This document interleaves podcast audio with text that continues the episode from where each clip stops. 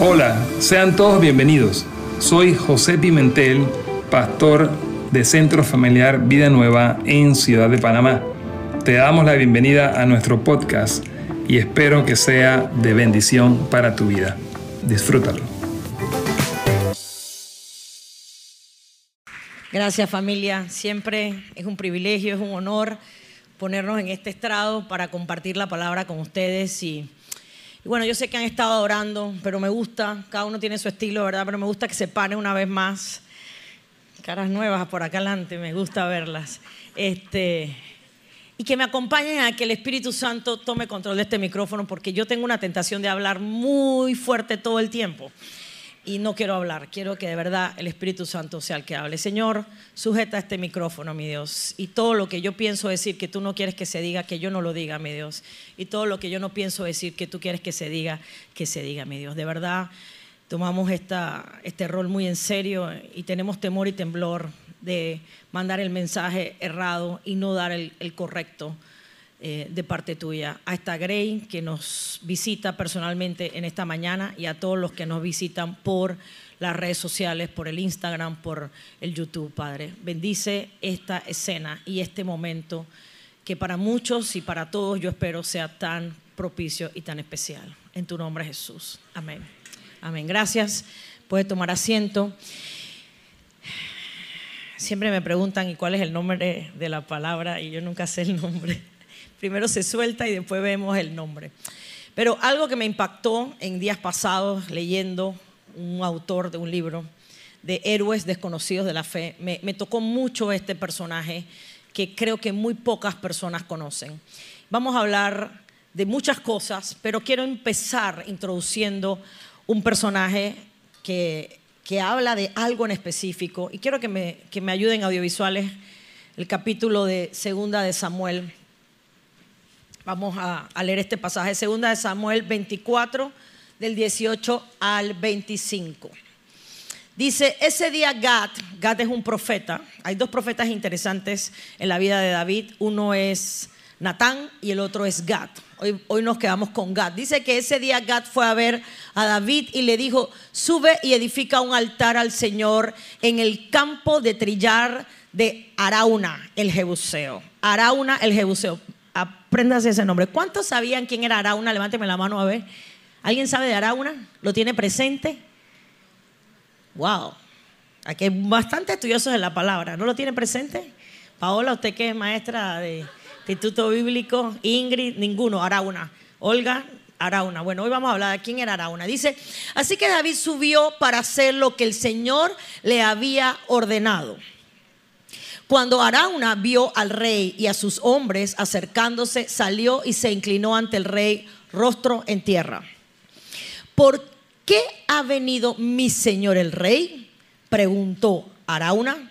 David le contestó, vine a comprar tu campo de trillar y a edificar allí un altar al Señor para que Él detenga la plaga. Tómelo, mi señor el rey, y úselo como usted quiera, le respondió Arauna a David. Aquí hay bueyes para la ofrenda quemada y puedes usar los tablones de trillar y los yugos de los bueyes como leña para hacer un fuego sobre el altar. Le daré todo a usted, su majestad, y que el Señor su Dios acepte su sacrificio.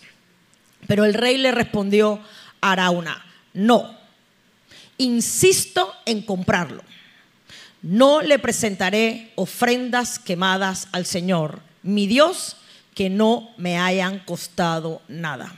De modo que David le pagó 50 piezas de plata por el campo de trillar y por los bueyes. Allí David edificó un altar al Señor y sacrificó ofrendas quemadas y ofrendas de paz. Y el Señor contestó la oración que hizo por la tierra y se detuvo la plaga que azotaba a Israel. Vamos a, parar aquí, vamos, tenemos más pasajes, pero a mí me impactó este hombre, yo me sabía la historia, la historia sí la tenía bastante clara. El nombre uno más de los miles de nombres que hay en la Biblia que uno no se acuerda. ¿Ustedes se acuerdan quién es Onésimo? ¿Onésifo? ¿Onésimo? ¿Se acuerda quién es ese? ¿Se acuerda de Gallo? De gallo si se acuerdan. Bueno, hay un montón de nombres así medio, tú sabes. Bueno, Arauna es uno. Arauna es uno que no es muy común. Pero mira qué interesante. Yo quiero que usted se concentre conmigo en esto. ¿Quién le dio a quién el nombre? Dios le dijo al profeta Gad, quiero que le digas a David que hay un tal Arauna, Jebuseo. Para los que no saben la historia, voy rapidito para atrás.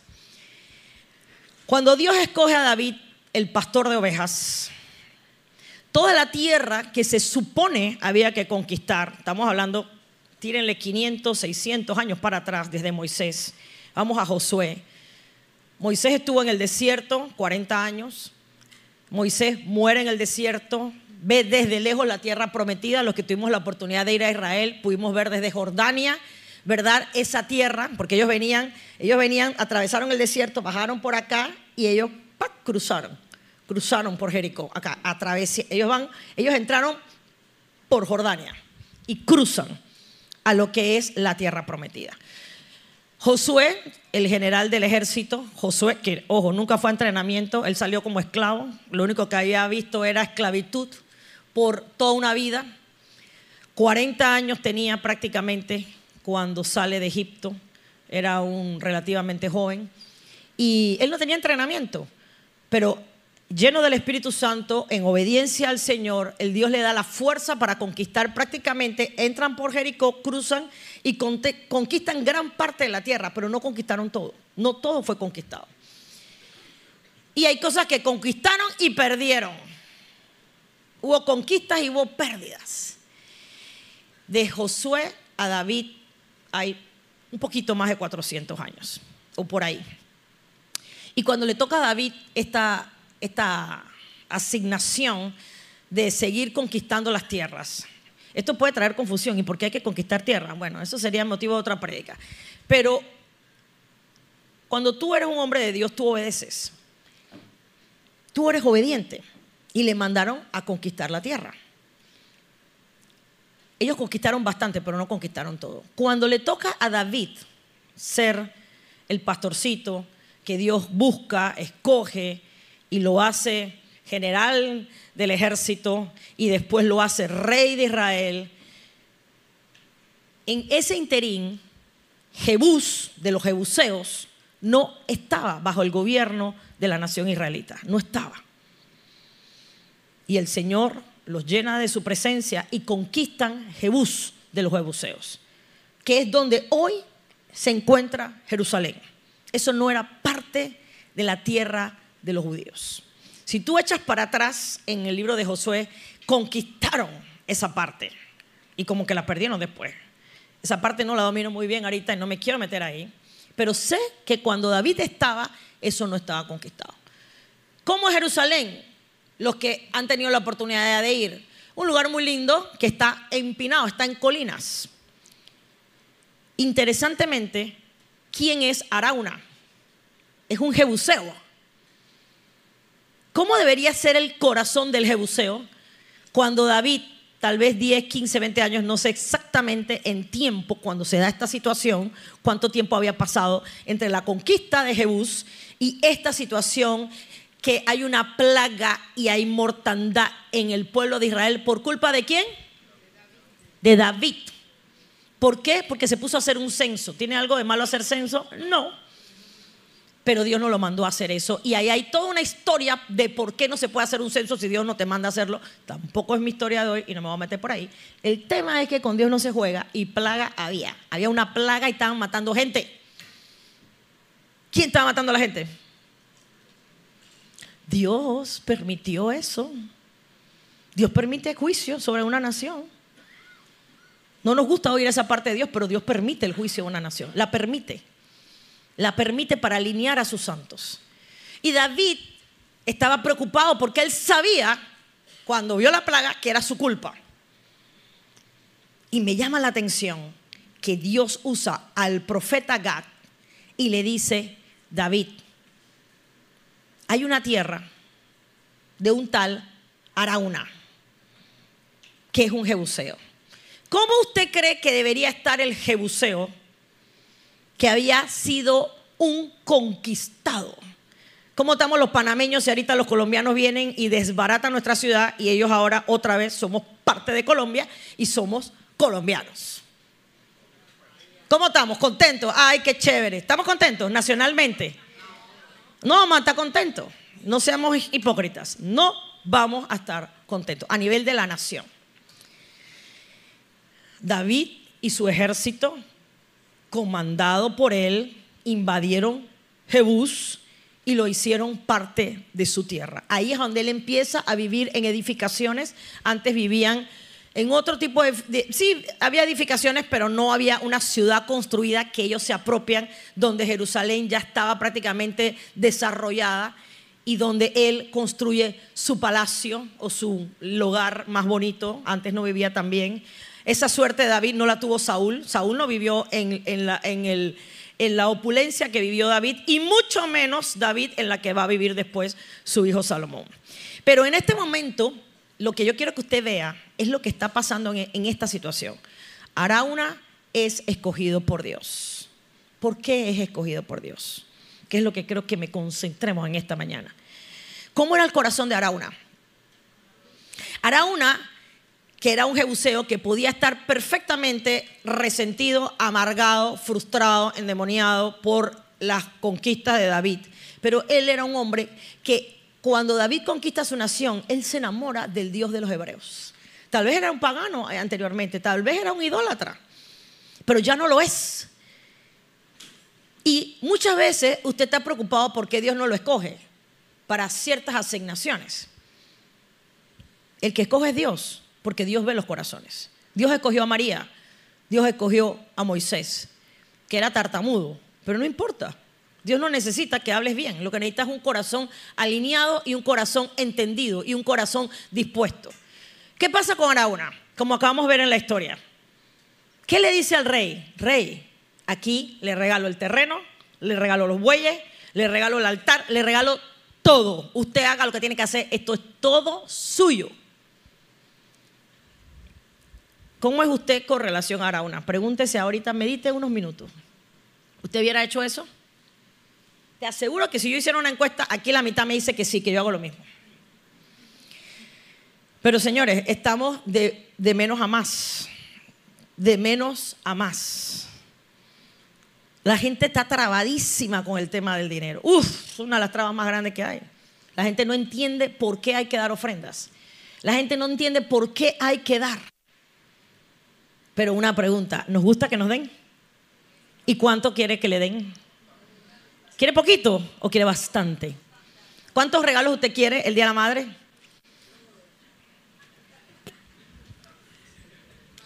¿Cómo quiere que le regalen? ¿Cómo quiere que lo traten? ¿Cómo quiere que le den? Y aquí viene el asunto. ¿Qué es una ofrenda? ¿Qué es un altar de sacrificio? ¿Qué es el holocausto? ¿Para qué los holocaustos? ¿Dios necesita de verdad sangre de corderos? Dios de verdad necesita animales, pajaritos, Dios necesita dólares. ¿Qué necesita Dios? ¿Qué es lo que Dios necesita? ¿Y qué Dios está esperando? ¿Y por qué lo está esperando? ¿Y para qué lo está esperando?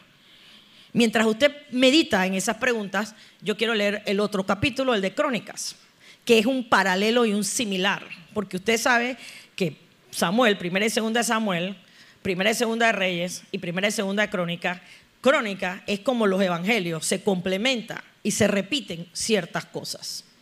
Ponme crónicas mientras usted piensa la pregunta que le acabo de hacer. Dice, mientras Arauna trillaba el trigo, miró hacia atrás y vio al ángel. Los cuatro hijos de Arauna que estaban con él huyeron y se escondieron. Hago una pausa, hago una pausa aquí. En otras versiones no dice Arauna, dice otro nombre que se llama Ornán. Aquí me la pusieron en la misma versión, perfecto, no hay ningún problema, la vamos a seguir así. Pero hay otra versión, tal vez en Reina Valera, donde vas a ver Arauna en un lado y vas a ver Ornán en el otro lado. Y adivinen qué quiere decir, es la misma persona y es el mismo nombre. Y el nombre es noble, nobleza. Arauna y Ornán es lo mismo. Y dice, mientras Arauna trillaba el trigo, miró hacia atrás y vio al ángel. ¿A quién vio? Al ángel el ángel escogió Arauna. Los cuatro hijos de Arauna que estaban con él huyeron y se escondieron. Cuando Arauna vio que se acercaba a David, salió del campo de trillar y se inclinó ante David, rostro en tierra. David le dijo a Arauna, permíteme comprarte este campo de trillar por el precio total. Así podré edificar allí un altar al Señor para que detenga la plaga. Tómelo mi señor el rey y úselo como usted quiera, le respondió Arauna a David. Yo le daré los bueyes para las ofrendas quemadas y los tablones de trillar como leña para hacer un fuego sobre el altar. Y también le daré el trigo para la ofrenda de cereales. Se lo daré. Se lo daré. Se lo daré. Pregunta, ¿y cómo somos nosotros? ¿Hay más versículos? Pero el rey David le respondió a Arauna, no insistió en comprarlo por el precio total. No tomaré lo que es tuyo para dárselo al Señor. No presentaré ofrendas quemadas que no me hayan costado nada.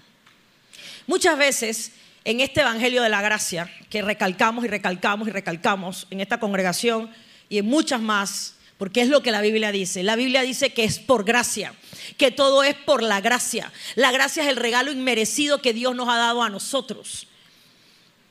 Y esto pareciera todo lo contrario. Parece que yo tengo que hacer una ofrenda para calmar la ira del Señor y la plaga de mortandad. ¿Usted la está agarrando?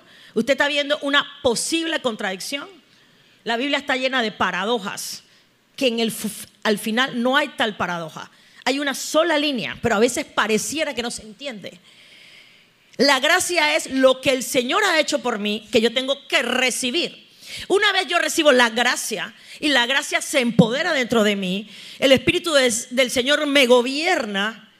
¿Qué pasa cuando yo recibo a Jesucristo como Señor y Salvador? Y si usted nunca lo ha recibido, hoy es un buen día para que lo haga. Recíbalo como Señor y Salvador.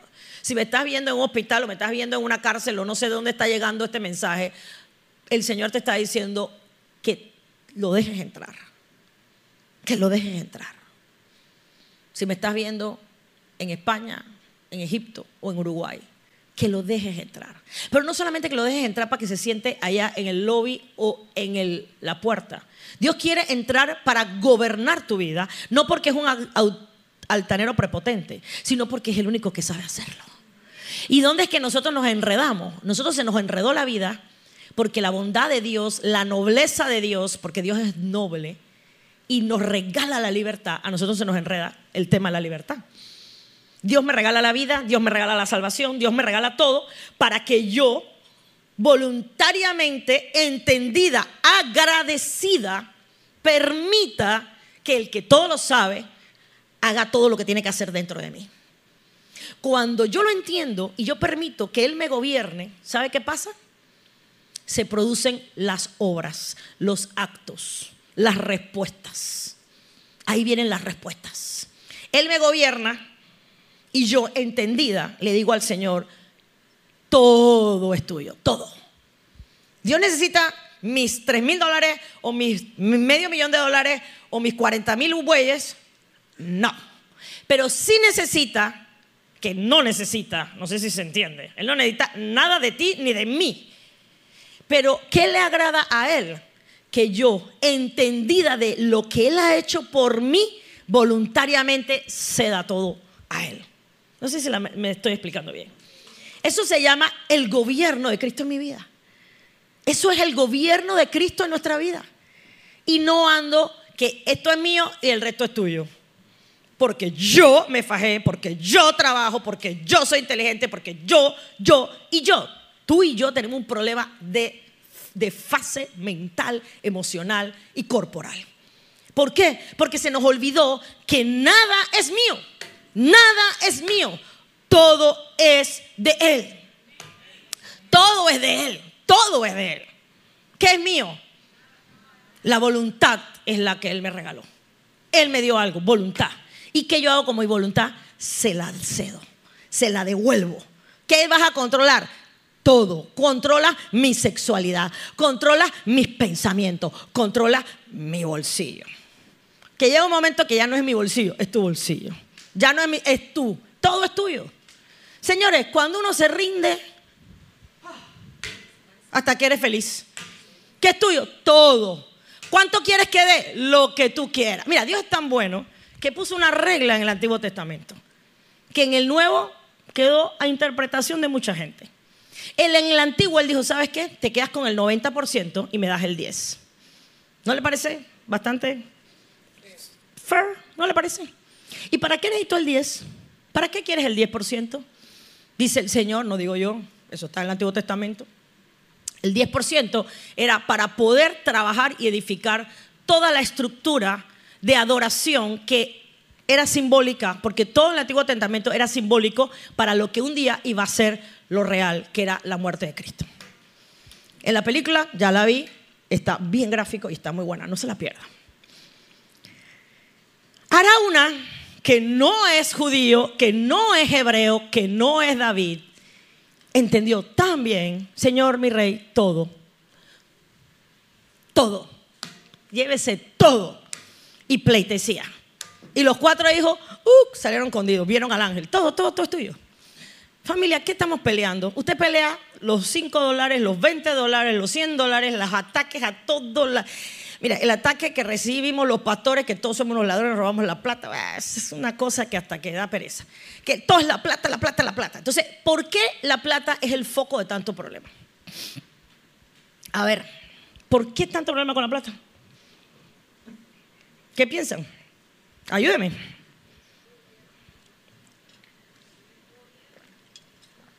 La plata es el foco del problema, porque en la plata está el símbolo y el resumen del esfuerzo del ser humano. En la antigüedad era trueque. Tú me das cinco pollos y yo te doy una vaca. No sé si el cambalache está bueno, tal vez no, no, no, no está tan bueno. Bueno, 20 pollos y una vaca, 30 pollos y una vaca. Era balanza, era peso contra peso, que sea lo mismo. Tú me das una libra de oro, yo te doy tres libras de plata. Tú me das 10 libras de algodón, yo te doy una libra de maíz. no sé, era trueque. Porque en el dinero está la vida, el esfuerzo de las personas, ¿sí o no? Entonces, ¿importa o no importa? Claro que importa. No seamos perifláuticos. Todo importa. En el dinero está resumido tu esfuerzo de todo el día. Todo tu trabajo va, es como si fuera un embudo y ¡fum! se va el dinero.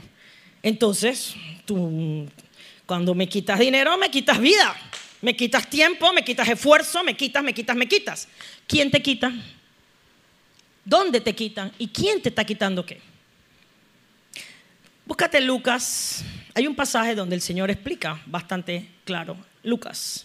Hay dos Lucas. Búscame el Lucas 1 y el Lucas 2. Dice que mientras Jesús estaba en el templo, observó a los ricos que depositaban sus ofrendas en la caja de las ofrendas. Luego pasó una viuda pobre y echó dos monedas pequeñas. Les digo la verdad, dijo Jesús, esta viuda pobre ha dado más que todos los demás. Porque ellos dieron una mínima parte de lo que les sobraba, pero ella con lo pobre que es, dio todo lo que tenía. ¿Es un tema de dinero o es un tema de entrega del corazón? ¿De qué se trata? ¿De qué está hablando el, pasaje? Está hablando de una entrega de todo que involucra muchas cosas. Involucra dinero, involucra tiempo, involucra esfuerzo, involucra tu ser, espíritu, alma y cuerpo. ¿Y qué quiere Dios? Lo mismo que quieres tú. Mire, no es tan difícil. ¿Qué quiere Álvaro de Camil? ¿Qué quiere Verónica de Valeria y de Andrea y Jorgito? ¿Qué quiere? ¿Qué es lo que usted piensa como padre? Usted está regalando regalos para que el hijo le compre regalos. Ese usted está en cambalache. Pregunto, yo pregunto. Romina, tú le das una educación para qué? Para que te vuelvan qué? ¿Cuál es el sentimiento tuyo como papá y mamá? Tú le das a tu hijo lo mejor. ¿Para qué? ¿Y por qué? Por amor. Porque tu amor es tan grande que tú quieres que tus hijos tengan lo mejor de lo mejor. Señores, Dios es igual con nosotros. Él quiere que tú y yo tengamos lo mejor de lo mejor. ¿Qué espera Él de vuelta? ¿Qué espera Dios de vuelta? Lo mismo que tú esperas de vuelta. Que tú esperas de vuelta de tus hijos y de la gente en general. Todos nosotros somos criaturas de Dios. Él quiere que todos seamos sus hijos. ¿Y qué espera cuando todos seamos sus hijos? Porque no va a pasar, pero suponiendo. ¿Qué espera de sus hijos? ¿Qué es lo que está esperando? Gratitud, amor, lo mismo que tú estás esperando de tus hijos. Lo mismo que tú esperas de tu esposa y de tu esposo. ¿Por qué es tan difícil para nosotros entender que él, igual que tú y que yo, ¿qué quiere? Tú quieres que tu hijo no te voltee a ver y te compre algo. ¿Eso es lo que tú esperas de tu hijo? ¿O tú quieres tener comunión con tu hijo? Tú quieres comunión con tu esposo. ¿Tú qué quieres? Un hombre que te regale todo y que no te voltee a ver, no te toque, no te mire y no hable contigo. ¿Eso es lo que tú esperas como mujer? Como hombre, ¿tú esperas lo mismo? No, ¿cierto? ¿Qué espera Dios? Dios no necesita una ofrenda. Dios necesita a ti como persona. Pero a ti como persona incluye la ofrenda. Incluye todo lo que eres. ¿Sabe qué pasó con ese terreno interesantemente? Casualidad de la vida. ¿Por qué Dios escogió? Mira, Dios Wow, la verdad que me sorprende la maravilla de Dios. Dios es tan perfecto y tan planificado que Él anda como un detector ahí, como el polígrafo, así, o como una, esas, esas, esas, maquinitas que buscan oro o que buscan petróleo. Ti, ti, ti, ti, ti, ti, encontré oro, encontré oro, encontré oro, encontré petróleo. ¿Sabes lo que cuesta encontrar petróleo? Wow. Y lo que cuesta encontrar oro. Ahora, ¿qué es más importante, la gente o el oro? ¿Las personas o la plata? Dios cuando hace así, ti, ti, ti, ti, ti, ti, wow, María y José. Aquí voy yo. Cuando Dios encuentra Arauna, pa, pa, pa, pa, pa, en este terreno, voy a construir. ¿Usted sabe quién era el terreno de Arauna? Casualidad de la vida. Era el monte Moriah. ¿Y sabe qué pasó después? Ahí es el templo de Jerusalén. ¿Y sabe qué pasó después? Cristo, donde muere, ahí mismo. ¿Sabe qué está pasando aquí? Dios honra a los que le honran. Dios bendice a los que le bendicen. Dios exalta. Tal vez nadie aquí sabía quién era Arauna, pero ya no se les va a olvidar más nunca quién es Arauna. Como no sabemos el nombre de la mujer que derramó el, el frasco de alabastro. Hay dos. Una sí sabemos que es María, pero hay otra que no dice quién es. Y así hay tantas cosas. Dios le dijo a María, tú serás bendita entre todas las mujeres de la tierra. Porque cuando él pasó el detector, ti, esta chiquillita de 15, 16, 17, yo no sé cuántos años tenía, estaba alineada, alineadísima. Moraleja de esta, de esta enseñanza que estoy diciéndole. Usted está alineado para que lo escojan. Usted está alineado para que el Señor diga, quiero tu terreno, yo quiero tu lugar, yo quiero donde tú estás, yo quiero en tu casa levantar algo que será perpetuo para las naciones. ¿Tú estás listo para eso? Eso es lo que está hoy en juego. Tú eres la tierra fértil que Él está buscando. Tu corazón está fértil. Tú eres un corazón que está dispuesto a darlo todo por Él. O tú eres un corazón que solo da el 10%. Tú das solo el 10% o tú das solo el 15%. A mí nada más me agarra los domingos en la mañana. No me agarras más en toda la semana. O yo voy al SEAP tres horas. Yo voy a la casa de luz dos, ya lleva cinco. Yo voy a un discipulado dos más, ya lleva siete. Más todo lo que inventa esta iglesia, tírale diez horas más. Ya llevo 20 a la semana. Checklist, ya, cerró. Cambio fuera. No más, no me molestes, no me sigas molestando, estoy muy ocupada. ¿Estás muy ocupada haciendo qué? ¿Qué estás ocupado? ¿Qué tú estás haciendo con tu tiempo? ¿Qué es, lo que, qué es la gran cosa que tú tienes que hacer? Trabajar ocho horas, dormir otras ocho, bañarte, hacer, asearte, comer. ¿Y qué más? ¿Sabes dónde se define tu vida? En las horas que te sobran. Ahí empieza a definirte tu vida. ¿Sabes cómo se define tu vida? Con el dinero. ¿Qué haces con el dinero? ¿Qué, ¿Qué, es tu valor? ¿Dónde está tu corazón? ¿Dónde está tu corazón? El otro versículo de Lucas. ¿Dónde está tu corazón? Dice, nadie puede servir a dos amos, pues odiará a uno y amará al otro. Será leal a uno y despreciará al otro. No se puede servir a Dios y estar esclavizado al dinero. No se puede. Señores, no se puede. Y no malinterpreten mis palabras. Esto no es un tema de cuánto das o cuánto no das. Ya leímos el capítulo anterior y vimos que la viuda dio todo lo que tenía. Aquí el Señor nos está mostrando algo mucho más profundo. Es algo mucho más profundo. Hay dos señores. El Señor Dios Padre, Hijo y Espíritu Santo y el otro que se llama Mamón, Dios de las riquezas. Satanás, que él perpetuó todo, él se enredó Y él lo que quiere, ¿sabe qué quiere Satanás? Él no quiere tu plata. el diablo no anda a canjear, él no hace nada con los dólares. Ni Dios hace nada con los dólares, ni el enemigo hace nada con los dólares. Ni los demonios hacen nada con los dólares. ¿Sabe qué quiere el enemigo? Quiere lo mismo que quiere el Señor. Te quiere a ti, su corazón. Pero para razones diferentes. El enemigo, o mejor dicho, Dios, quiere tu corazón porque Él te creó y Él te ama. Y te regalo tu libertad y yo espero que tú me dejes manejarla para que te vaya bien. Dios, tú le das vida por la gracia de Dios a un bebé, a un niño, a una niña, y tú quieres ayudarlo a que crezca. No para que él sea tu esclavo, ni para que él sea tu posesión, sino para que él sea feliz. Pero tú esperas que en su libertad él te deje ayudar, tú lo, tú lo puedes ayudar a ser guiado. El enemigo, diferente de Dios, ¿sabe qué quiere Satanás? Lo mismo que muchos de aquí quieren. Porque cuando tú eres gobernado por el enemigo, tú actúas como el enemigo. ¿Sabes qué él quiere? Él le dijo al Señor, si te postras y me adoras, yo te doy todos los reinos de la tierra. Te los doy todos, porque son míos. ¿Y sabe por qué son del enemigo? Porque Dios se lo dio, no, Dios le dio libertad al ser humano y el hombre en su libertad se lo devolvió al enemigo. La está agarrando. Y viene el cochino de Satanás a tentar a Dios, a Jesucristo. Si te postras y tú me adoras y tú me sirves, yo te lo doy todo. ¿Y sabe qué? Tengo noticia. Funciona. ¿Usted sabe que funciona? Nosotros estamos en una guerra de altares. Estamos en guerra de voluntades. Estamos en guerra de adoración. Ponme la balanza ahí si la tiene Javi o, o Cris esa balanza está neutral. Pero en tu vida, en tu casa y en esta nación y en las naciones de la tierra, hay una balanza que se inclina dependiendo de qué se ponga en cada lado. ¿Qué se alimenta? ¿Qué se pone? ¿Y qué no se pone? Búscame una inclinada, por favor. Búscate una balanza inclinada.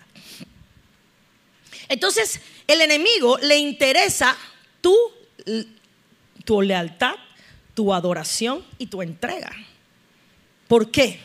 Porque Él es un sucio, cochino, malvado y mentiroso. Y todos los que son gobernados por la carne están en esa esquina.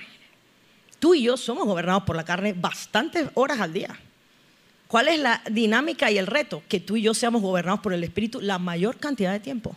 La mayor cantidad de tiempo. Y eso es una lucha como decía Ricky Martin, desde Caín y Abel hay una lucha cruel. ¿Y qué es lo que se está peleando? ¿Qué se está peleando desde Caín y Abel? Él lo usó para el partido de fútbol 1998, yo estuve ahí. Pero ¿qué es lo que se está peleando?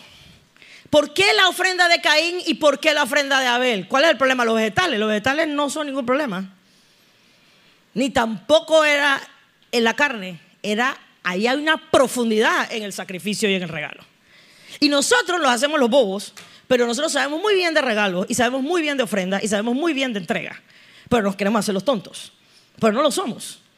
Y sabemos muy bien que los regalos, las ofrendas hablan de tu corazón. Hablan de tu entrega. Cuando un niño chiquito tuyo te hace tres garabatos con mucho amor, mamá, esto es lo que te tengo. Tú dices, ay, qué lindo, ¿cierto? ¿Sí o no? Usted no dice cochinada, bruto, ¿qué eso qué es? No, ninguno de ustedes, ustedes no son tan brutos ni tan salvajes. Yo sé que ustedes no son tan malos. Ustedes son gente que dice, qué lindo. Porque tú sabes que tu hijo de cuatro años, eso es lo que puede hacer. Pero cuando tu hijo tiene 35 y te viene con ese cuentecito, tú no te pones tan contento. ¿Por qué? Porque no aprecias eso. O porque tú sabes que la capacidad de tu hijo es mucho más que eso. ¿La agarró? Necesita más traducción porque se la traduzco mejor. Señores, no somos, no nos hagamos lo que no somos. Nosotros tenemos en la vida diaria esta batalla. Y en la batalla de lo que alimentas, tú alimentas la carne, tú alimentas los deseos pecaminosos de tus ojos, tú, alimentas los deseos pecaminosos de, de lo que tú quieres y va creciendo desmedidamente esa balanza. ¿Y sabes cuáles son los resultados? ¿Cuáles son los resultados? Los resultados son la muerte. La muerte en esta vida y la muerte en la otra vida. Cuando no gobierna el Señor, lo que hay es podredumbre, lo que hay es mortandad, lo que hay es ruina. Cuando gobierna el Espíritu Santo de Dios, hay vida, hay gozo y hay plenitud. Es muy simple. Una clase de las más sencillas que yo he podido predicar está hoy. Muy sencilla. Pero la parte que no quieres escuchar, porque a mí tampoco me gusta escuchar, a veces sí, a veces no, depende del día, depende de la hora, depende del momento, es cuánto voy a dar. ¿Qué voy a dar? ¿A quién le voy a dar? ¿Dónde voy a dar? ¿Y qué voy a dar? Esa es la parte que la gente no quiere. La gente quiere que le diga, quiero bendición. La gente quiere tener hijos obedientes, quiere maridos que los tengan aquí, mujeres que están aquí. Tú quieres todo lindo, pero la entrega, no. La entrega que de los dólares, la entrega de todo, papá, de todo. Todo incluye dólares. Incluye dólares, incluye tiempo, incluye esfuerzo, incluye de todo. Arauna. Arauna se humilló y dijo, todo, rey David, todo, todo, todo, todo. ¿Y sabe qué pasó? No le quitaron nada. No pagó ni un real. Al contrario, salió ganando. ¿Qué pasó, con, qué pasó ahí? Una transacción y le compraron la tierra. 50 monedas de plata no era gran cosa. No era que era wow de valioso el terreno. No cree que es que David fue allá porque wow, es que este es el mejor terreno de Israel. No. David ni siquiera sabía quién era Arauna, ni tampoco iba para esa tierra. Pero el hombre de Dios, Gad, conectado con el Espíritu, Dios le dice a Gad, ahí está la tierra. No, la tierra no me interesa, el hombre es con el que estoy trabajando. Estoy trabajando con Arauna. ¿Por qué? Porque Arauna era un hombre que estaba alineado. Jebuseo, no era israelita, Jebuseo. Estoy dispuesto a todo. Estoy dispuesto a todo. Familia, ¿usted está dispuesto a todo o está dispuesto a más o menos? O a una cuarta parte o a 10%. Aquí hay gente que ni al 10%. Señores, aquí hay una gran cantidad de gente que no está ni en el 10%. Está pelinqueando, preguntando, peleando que si es del neto, que si es del bruto, que si es del 5, que si es en el antiguo, que si es en el nuevo. Es que en el antiguo era el 10, pero en el nuevo es lo que tú quieras. Chévere. Porque como vamos para la gracia, en vez de 10 vamos para el 7%. A ver. ¿Sabes por qué la ofrenda es voluntaria? Porque tiene que ver con el corazón. Es corazón. ¿Qué dice en la palabra? En la palabra dice que Dios ama a los dadores alegres. No que, bueno, yo creo que usted me entiende. No es una discusión de cuánto, es una discusión de que, Señor, yo quiero todo para ti. Hay gente que dice, bueno, yo leí un capítulo por día, ya, he agotado mi cuota. Hasta mañana, porque ya yo cumplí contigo. ¿Tú crees que Dios quiere eso? ¿Tú quieres un marido así? ¿Tú quieres una mujer así? Cuotas por cuotas. ¿Qué quiere Dios? Dios quiere corazones que le amen. ¿Tú qué quieres? Gente que te ame, gente que te respete, gente que te considere, ¿sí o no? ¿O no lo quiere? Yo creo que sí, ¿verdad? ¿Cómo Dios no va a querer lo mismo? A ver, ¿qué quiere Dios? ¿Y qué quiere el enemigo? El enemigo quiere exactamente lo mismo. ¿Usted sabe por qué hay tanta gente con tanto poder? ¿Usted sabe eso? Porque hay gente que le ha entregado toda su lealtad al enemigo. ¿Qué hay que hacer? Siete cabezas de vaca con ocho de gallina, darle que vamos. ¿A dónde hay que ir? vamos. ¿Qué? Lo que haya que dar. Hay naciones, señores, que la balanza está reventada. Así ¡pac! Porque no hay gente entregada a Dios, pero sí hay gente entregada a las tinieblas. Hay lugares de adoración espantosos donde lo que se hace es darle que darle para el otro lado. Y la balanza está que se revienta así, pa, pa, pa. ¿No? Hay gente que un mes entero en Asia y en África ayunan todo el día. ¿A quién y por qué? Acá tú tocas un ayuno, ay, es que Teresa no sabe ni qué inventar. Inventos de. Señores, son inventos míos, la palabra habla del ayuno. la palabra habla del ayuno, habla de la oración, habla de la entrega. ¿Cómo te entregas a Dios? No, no, no, no, ya, ya, ya, mucho tiempo, ya, ya es hora de salir, ya, fuera, fuera, fuera, fuera. Estás midiendo, estás, estás en un cambalache con el Espíritu Santo 5, 4, 3, 2, 1. Así se ama a Dios. Dios honró a la familia de el Jebuseo Araúna, que hasta el día de hoy se pelean ese pedacito de tierra. Esas 50 monedas de plata están en debate. Hay una guerra por esas 50 monedas. Pero no es ese lugar. Yo creo que usted me está entendiendo. Es la profundidad del corazón. Yo le hago una pregunta. ¿Cómo está la balanza de Panamá? ¿Cómo está la, balanza de Latinoamérica? ¿Cómo está la balanza de Europa, de Asia y de África y Oceanía? Pero para ir a la balanza de Panamá necesito ir a la balanza del corazón de cada uno de nosotros. ¿Cómo está la balanza de la iglesia de Panamá, los hijos de Dios de Panamá? ¿Cómo están? No es por obras, familia, es por gracia. Pero en la gracia hay una balanza. Porque en la gracia y en la entrega hay actos, hay obras. Y las obras se traducen. El Espíritu Santo se desangró en una cruz porque esa sangre representaba la mayor ofrenda que hay. ¿Usted sabe que la vida está en la sangre? ¿Usted sabe eso? Si alguno de ustedes me ofrece en una vasija toda su sangre, usted me está dando su vida. Que yo no se la he pedido a nadie, por cierto. No, no quiero eso. Pero por eso dice la palabra que Él valora la sangre de los mártires. Dice que Él valora la gente que nada le importa, solo al Señor. Solo al Señor adoraré y solo a Él serviré. Él es tan importante para mí que lo que quiera. Si, es, si no fuese así, la adoración, e, esta cantadera aquí no se entiende, todo, no tiene sentido, todo es de loco. Está una hora parado cantando, ¿para qué? ¿Para qué? Pero señores, así como la alabanza no tiene lógica si no es en el espíritu, la ofrenda menos.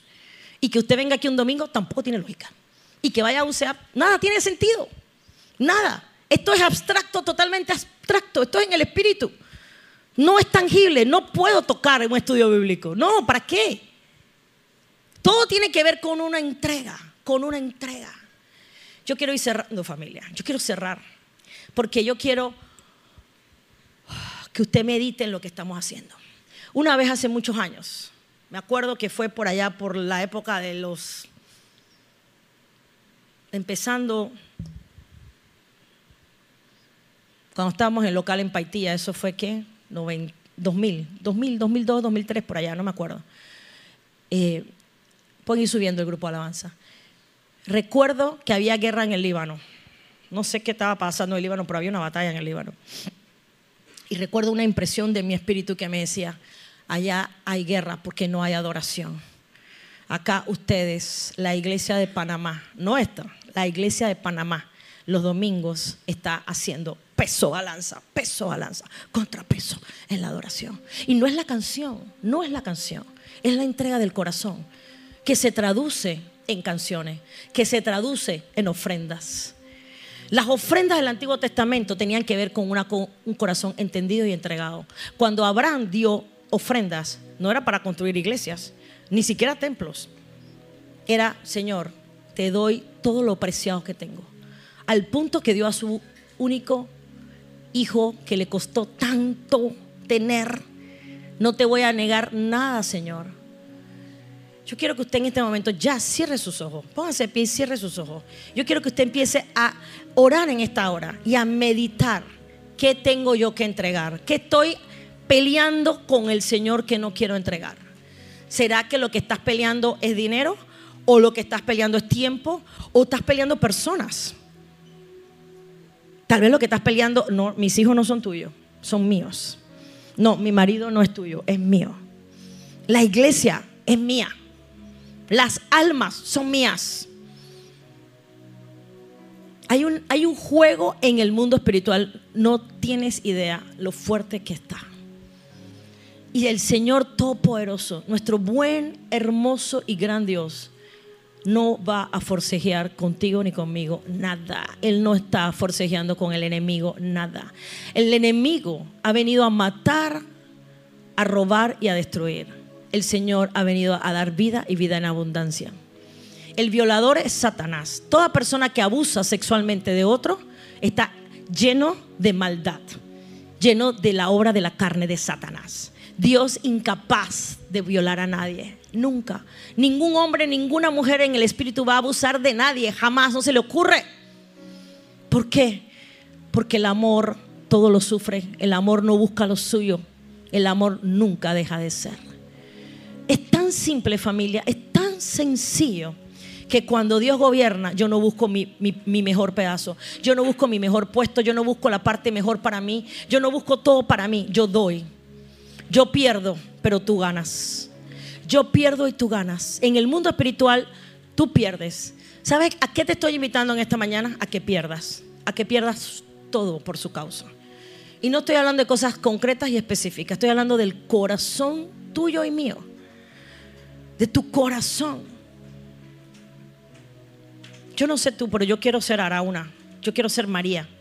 Yo quiero ser Moisés. Yo quiero poder entregarlo todo. Y sé que es fácil decirlo y otra cosa es la práctica. Y hoy te estamos equipando para que tú puedas practicar lo que estamos hablando en la teoría. Porque en la medida que tú y yo estemos dispuestos a morir, vamos a vivir. Entre más retienes algo, menos es tuyo entre más libre sueltas, más ganas. No sé si me estás entendiendo. Si tú te quieres arrodillar en esta hora, si sientes arrodillarte, puedes hacerlo. Si sientes acostarte en el piso, también puedes hacerlo. Yo quiero que hoy haya una humillación en el espíritu profunda delante de Dios. No es que yo quiero, sino que el Señor quiere tu entrega. Él quiere tu entrega. Él quiere que tú le ames profundamente. Con todo tu ser, espíritu alma y cuerpo. Es mucho más que una entrega monetaria, pero incluye la monetaria. No es verdad que amas tanto a Dios y lo único que puedes dar es un dólar. Eso está bien para la mujer, que eso era todo lo que tenía. Si lo único que tienes es eso, pues bienvenido sea pero es mucho más profundo que un dólar o que cien dólares o que mil dólares. Tiene que ver con que me importas Dios, tú me importas, me importa tu causa, me importa tu reino, me importa el avance de tu palabra, me importa la ciudad, me importan las naciones, me importa todo porque te amo profundamente y con todo mi corazón. De eso se trata, me importas, me importas, me importas Dios. Si me tengo que quedar sola en un desierto. Piense si usted está solo en un desierto, se le miraron todos los hijos, los esposos, todo el mundo se fue en un terremoto y se acabó todo. Y usted terminó en el desierto solo, con el jean y la camiseta que tiene y una zapatilla. Y ya no hay más nada. Pero está el Espíritu Santo de Dios, está ahí, Él está ahí. Y Él te dice, si lo tengo a Él, lo tengo todo.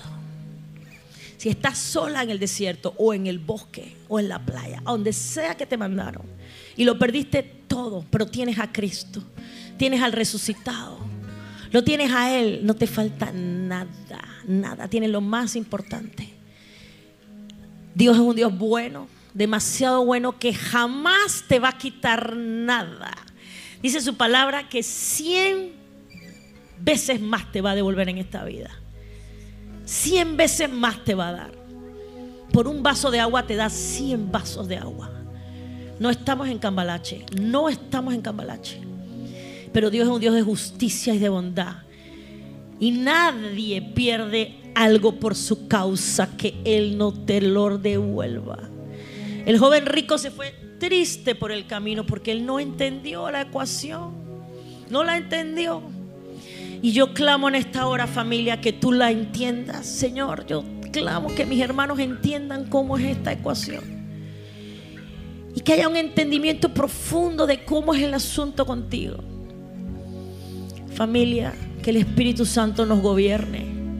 Cuando Él gobierna, Él dice, ¿cuánto doy en tiempo, dinero, acción, todo. No se trata de que yo soy la que más sabe, yo gano todas las competencias, yo soy la que siempre tiene la razón. No, no, no, no se trata de eso. Se trata de que tu reino sea expandido y que tú gobiernas. Cuando tú gobiernas, hay paz en la nación. Cuando tú gobiernas, la ciudad está limpia. Cuando tú gobiernas, no hay pobreza, no hay miseria. Cuando tú gobiernas, no hay idolatría. Todo lo que hay producto de que Él no gobierna es asqueroso, horrible, cochino y feo. En una casa donde Dios no gobierna hay conflicto, pleito, pelea, grosería, palabra sucia hay rabia, hay rencor. Donde Dios gobierna, hay alegría, hay paz, hay gozo. Todo desorden es producto de la carne. Todo desorden es producto de la carne y del gobierno de la carne. Donde el Espíritu Santo gobierna, lo que hay es armonía, hay belleza, hay limpieza. No te resistas, no te resistas. Yo estoy ministrando para que haya un quebrantamiento en muchos de los que aquí estamos. Porque no se trata de llegar a cumplir. Vine a la iglesia y cumplí. No, Dios no necesita que tú cumplas. Como tu esposa no necesita que tú le cumplas, ni tu marido necesita que le cumplas. De cumplir, coge tu regalo y cállate la boca. No, así no es. Así no es, familia, así no es. Espíritu Santo quiere una relación íntima con su creación, contigo, conmigo, con sus hijos. Él quiere que voluntariamente le cedamos todo. Arauna dio su terreno y terminó ganando 50 monedas de plata. Abraham dio su hijo y terminó siendo el padre de la fe. Jesucristo dio su hijo y resucitó al tercer día y está centrado a la diestra del Padre y pondrá un día a todos sus enemigos debajo de sus pies. Primero se muere y después se vive. Primero se pierde y después se gana. Primero se da y después se tiene. Familia, que el Espíritu Santo nos hable y que nos gobierne, que nos llene profundamente, profundamente. No es cantar, no es cantar, es adorar. No es leer la Biblia, es entender a Cristo, es movernos en su espíritu, familia. Sí, Señor. Gracias, Señor. Bendito sea tu nombre. Sí, Señor. Aquí estamos, Padre. Gracias Señor, gracias por tu palabra. Porque eso hablaba de Cristo, eso hablaba de quién habría de venir, que ya vino Señor. Gracias porque hoy vemos la cruz. ¿Cuántos pueden ahí donde están? Solamente levante su adoración y dígale gracias porque, porque fue, fue de ti que hablaba Señor. Estamos en Cristo. Estoy en Cristo.